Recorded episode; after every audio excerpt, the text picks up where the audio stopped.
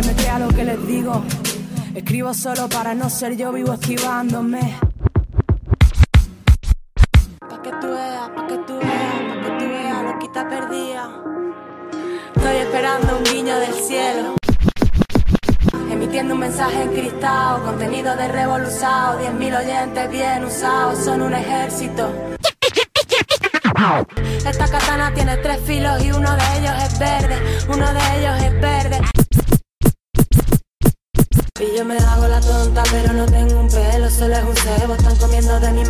alimentando mi fuego, están esperando que caiga.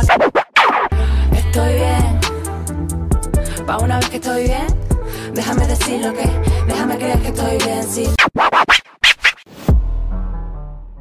Sean bienvenidos al tercer episodio de Otra Data. Les habla Ivo y tengo el placer de compartir este espacio virtual con Jula. Bueno, como dijo Ivo, bienvenidos. Hoy vamos a hablar de nuevo de un tema que nos gusta mucho, así que eh, esperamos que les guste y que lo disfruten tanto como nosotros. En el episodio pasado, eh, que se llama Quizás el indie ayude, ya que estamos, pueden escucharlo en Spotify y ya que estamos también, shoutout para la crecida, medio que nos da este lugar, al cual pueden seguir en redes como arroba la.crecida, péguenle una me gusteada y dennos ese cariño. Bueno, charlamos un poco en el episodio anterior sobre el vínculo entre el indie y la poesía. Y parece que este vínculo no queda solamente en el indie, sino que lo encontramos en otros géneros. Pero bueno, ¿qué decíamos en el capítulo anterior sobre el indie y la poesía? Y en esas raíces encontramos un vínculo entre la poesía y el indie, por ejemplo, uno de sus nichos más fuertes. Podemos pensar que esas canciones del indie que no riman se hermanan con esas poesías orales que no tienen una línea de construcción, entre muchas comillas, clásica un poco nosotros charlamos y nos vamos hablando de músicas que nos expresan, sintetizan algo que sentimos o vivimos, algo que nos atraviesa y es parte también del arte, ¿no? Es una de sus funciones. Em, y si hablamos de expresión desde la palabra en la música, el rap es un canal por excelencia en donde se visibilizan distintas realidades. Un ejemplo muy claro es esta lógica dentro del hip hop que marca lo real o la real shit que es un concepto que en sus raíces, en sus inicios, tenía la poesía soltada encima de un sample relatando la violencia feroz y el extremo racismo que se vivía en las calles de los barrios más pobres de Estados Unidos. Un datísimo así para sumar highlight es que en un principio para samplear se marcaban con un crayón en el vinilo los cortes correspondientes al beat.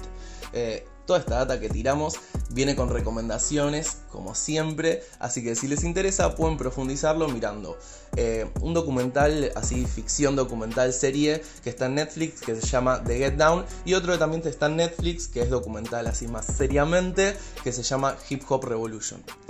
Pero bueno, trascendiendo fronteras e idiomas, y desde los barrios de Nueva York para el mundo, este género, que está dentro de la cultura hip hop, toma impulso en un terreno donde juega el artista que nos convoca hoy. Ese terreno es el rap de habla hispana.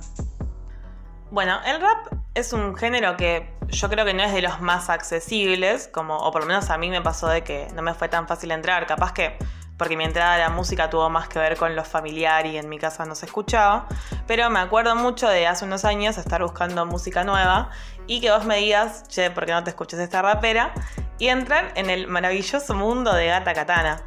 Em, si bien me pasaba de que venía de grupos de amigos en los que se hacía freestyle, eh, era algo en lo que yo me quedaba bastante afuera y me pasaba de que no terminaba de encontrar algo que me meta en ese mundo. Y lo que me pasó particularmente con la artista de la que hablamos hoy es que, aparte de que es una mujer, y eso a mí me significaba mucho porque era una persona metida en un ámbito en el que no hay tantas mujeres, tiene una cosa que te atrapa desde lo lírico, desde la construcción que hace de sonido y nada, o sea, creo que es uno de esos artistas de los que te enamorás y una vez que le entras, como quedas ahí. Y también una cosa que me parece re interesante, no solamente de Gata Katana, sino de muchos artistas, es cómo esa eh, transversalidad que hay entre las diferentes plataformas es súper interesante. No es lo mismo escuchar a Gata Gatana en Spotify que escucharla en YouTube, en donde encontrás un montón de cosas que no están subidas a la otra plataforma y que aparte se salen de lo común de ella tocando en un lugar, sino que la puedes encontrar leyendo, la puedes encontrar en entrevistas. Y creo que una forma de acercarte a un artista es atravesando las diferentes plataformas en las que están subidas sus contenidos. Algo que a mí también me generó Gata Katana fue que es de las primeras raperas españolas que escucho y hacen que no me moleste tanto el acento español tan fuerte. Me hace procesarlo mucho más fácil. Bueno, pero volviendo, efectivamente como traías vos, el rap es uno de los géneros más beneficiados por la aparición fuerte de redes y nuevas plataformas. Como a partir de eso se empiezan a visibilizar muchísimos más artistas de los que habían antes. Pero igualmente no podemos dejar de nombrar un poco a quienes abrieron la escena, ¿no?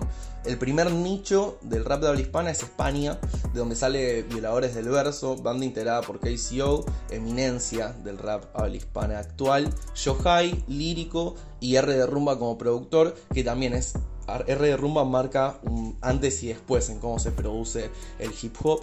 Eh, y en su aparición, este tipo de rap funcionaba mucho en torno a lo que se llama rap competencia, que no es lo mismo que una batalla de rap. Solo traigo pura competición en el track. No hay pasta, no hay fama, solo importa el rap. Todo por ser el rey del micro vital. Según Wikipedia, Ana Isabel García Llorente, más conocida por sus nombres artísticos Gata Katana y Ana Sforza, fue una artista, rapera, poeta, feminista y politóloga andaluza. Mira qué buen dato pasar, aunque no te había preguntado, campeón. Falleció en el 2017, a los 26 años, tras una falla cardíaca. Ana, bajo el seudónimo de Gata Katana, logró post-mortem convertirse en una referente del rap de habla hispana. Mi música es rebeldía y justicia es la frase que repetía en varios lugares, y entre versos que se abanderaban de reivindicaciones feministas, ponía en crisis el sistema político y, atravesada por un lenguaje completamente poético, se hizo un lugar en un ambiente que, como decíamos antes, está lleno de hombres. Rapera de noche, poetisa de día, politóloga a ratos. Se nombraba a sí misma Gata Katana Ana Esforza, todos sus AKAs, que se graduó en Ciencias Políticas por la Universidad de Granada e hizo un máster en Política Internacional y Resolución de Conflictos por la Universidad Complutense de Madrid. Tengo que leerlo para que me salga todo de corrido. Eh, que un poco mostraba a cada instante, en cada segundo, un vínculo muy fuerte entre la calle y su costado más intelectual. Ella se nombraba a sí misma también como rata de biblioteca. Y en esa sintonía publica no solamente música, sino que publica un poemario que se llama La Escala de Moss en 2016, donde se destacan poemas del estilo de Cómo aman los pobres.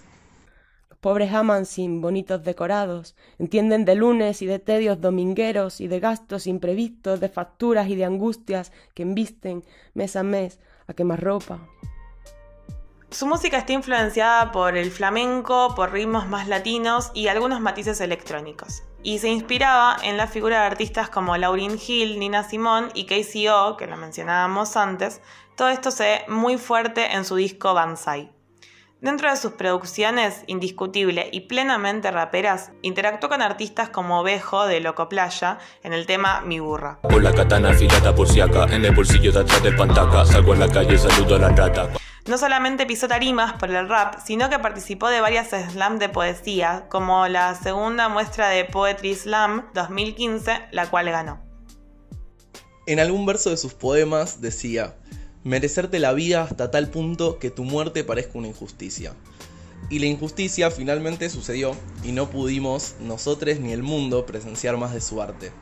Me hizo pensar un poco en Joan Margarit, un poeta español, que en el prólogo del libro Un cuerpo acostumbrado a la herida de la poeta Elvira Sastre, ya que estamos, tiramos algunas datitas lindas más, dice algo así como que respeta más a los artistas que no se retiran cuando su obra está perfecta, sino que escriben hasta su último aliento, mostrando todo lo que son, incluso sus imperfecciones también.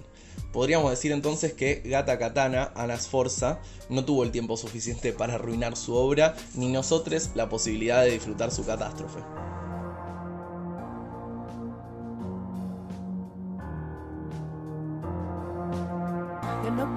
Perfume de Nina Ricci, soy más del libro de la Silvia Federici. Con esta frase abre su tema Lisístrata. Será mejor que traten mejor esas bichis, no sea que de repente me escuchen y se compinchen. Pasó que las pibas se compincharon nomás. Y como en el libro Lisístrata, cuando gracias a una huelga sexual las mujeres detienen una guerra, todas estas letras le dieron fuerza a un género que generalmente quedaba fuera del lugar de hacedoras.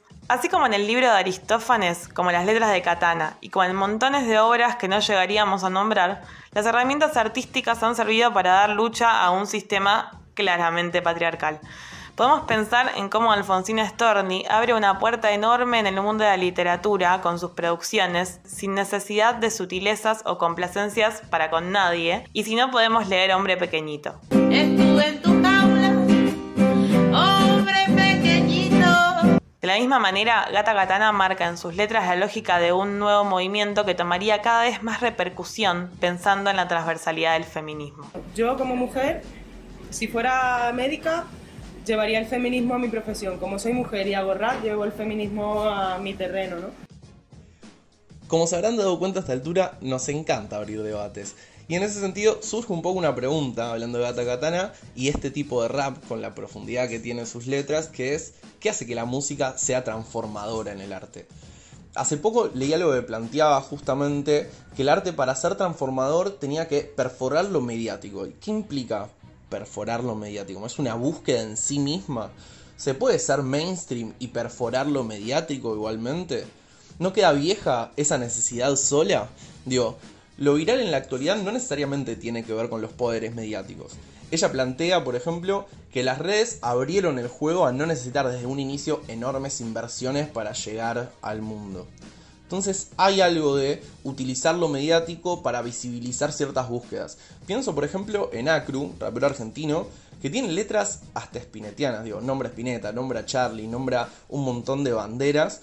Igualmente acumula millones de reproducciones, digo, no es el Duco que tiene 500 millones, pero tiene sus 25 millones de reproducciones, por ejemplo. Yo creo que es muy difícil como el ponerse a pensar qué es lo que hace que algo sea transformador. Siento que aparte como nada, nadie tiene la potestad de ponerse en esos lugares. Pero sí lo que me surge de estos debates es como la accesibilidad que tiene eh, lo que se está diciendo en una pieza de arte como puede ser una canción. Eh, vos recién decías esto de que Acru es espinetiano. Y me acuerdo de hablando con el padre de una amiga hace muchos años, en la adolescencia, cuando nos estábamos metiendo en el mundo de- del rock, que él decía que eh, si bien eh, Charlie y Spinetta, trayendo otra dicotomía histórica, son dos personas que hablaban con metáforas en sus canciones en un contexto en el que era imposible hablar de otra manera, las metáforas de Charlie eran mucho más accesibles que las metáforas de Spinetta, que eran un poco más rebuscadas. No está mal, o sea, me parece que ninguna de las dos está mal. Así como, o sea, Gata Katana te mete a Lisístrata en un tema y vos no tenés que haber leído Lisístrata para entender ese punto. Pero está destinado a un determinado público, como hay una cosa de meter toda esta bajada de línea que está eh, muy marcada por a dónde vos apuntás también, para quién estás construyendo eso que estás haciendo. Puede importarte más o menos, pero me parece que hay algo de, de lo accesible eh, y también es ir encontrando un equilibrio entre eso, entre no tengo que haber leído este libro para poder entender este tema. Lo estoy haciendo como mucho más cercano y te estoy acercando cosas que capaz que si no las conocías por este medio, no las conocías o te eran mucho más distantes y de repente se hermanan en esto, en decir eh, Nina Ricci y Silvia Federici. Quizás la búsqueda de artistas, hasta desde su inconsciente, de un equilibrio entre la profundidad eh, y facilidad de escuchar, es lo que hace que disrumpa algo. Ahí se me dispara una duda, porque obvio, siempre tener más dudas que certezas, que es, ¿necesitamos decir que esto perfora lo mediático, que disrumpe, que no viene en sintonía con una ola o que es la New New Wave? Digo, vuelve a aparecer lo que discutíamos en el primer programa. ¿Por qué tenemos que etiquetarlo todo? Y acaban con mucho lo que decías antes. Les que logran ese equilibrio, como KCO, por ejemplo, que habla de Bukowski, Whisky, Soledad y que su inspiración es Sabina y Calamaro, hacen uso de lo mediático. Como que sintetiza entre lo que él vive y piensa con un ritmo que la está pegando. Entonces, ¿eso es perforar lo mediático? Tal vez sea eso, como perforar lo mediático sea llevar todas estas cuestiones que, como decía antes, te pueden ser más lejanas a través de algo que es más masivo y que a la larga te termina generando una obra de arte como es Banzai y te termina acercando a un montón de mundos que te son desconocidos. Es eso, como lo hablábamos un poco la otra vez, te terminas metiendo en un circuito de cosas que si te enganchas pueden ser fantásticas y te pueden volar la cabeza en su totalidad. Para mí es como un poco lo mismo. Creo que Góngora y Quevedo, que eran de, de ese siglo son raperos, ¿sabes? Son más raperos que muchos de los que hay ahora. Entonces es un, yo no sé qué considerarme, es un híbrido, ¿no? Y cerrando ya, para que terminen de construir un perfil sobre este personaje que es Gata Katana, les dejamos una selección de sus entrevistas. Gata Katana en un minuto. Y Ana sería un poco la tipa de la poesía, ¿no? La que habla de estas cosas más profundas, más filosóficas, toca otro tipo de temas. Gata Katana es la guerra. Eh, yo considero que resumir es arte, ¿sabes? Que si consigues hacer una cosa tan llamativa y hacerlo guay, incluso si tú quieres decir que lo haces por pasta, que te interesa la pasta y que o eres una tía y dices que te gusta mover el culo, que te gusta este rollo, me mola el reggaetón, ¿por qué no? ¿Sabes? Para mí es una liberación. La poesía siempre es como más íntima, algo que saco muy de dentro, es libre, no tiene ningún tipo de ritmo. Rap es música, el rap tiene que sobre todo sonar bien. Cuando hago rap lo que estoy haciendo es música, quiero que suene bonito, que la gente se lo pueda bailar, ¿no? que la gente se lleve algo tal. Eh, no lo sé, si hubiera nacido en el siglo XVII hubiera dicho que soy poeta, pero es que nací en el 2016 y los poetas, no sé, son raperos ahora. Eh, sí que considero que se puede pasar a la historia, ¿no? Que- pero a través de cualquier arte, ¿no? Todas las artes sirven un poco para sublimar esa necesidad de inmortalidad, ¿no? A través del rap también, ¿no? Lo que pasa es que tienes que ser muy bueno. Esto fue Gata Katana, el rap es un grito de guerra.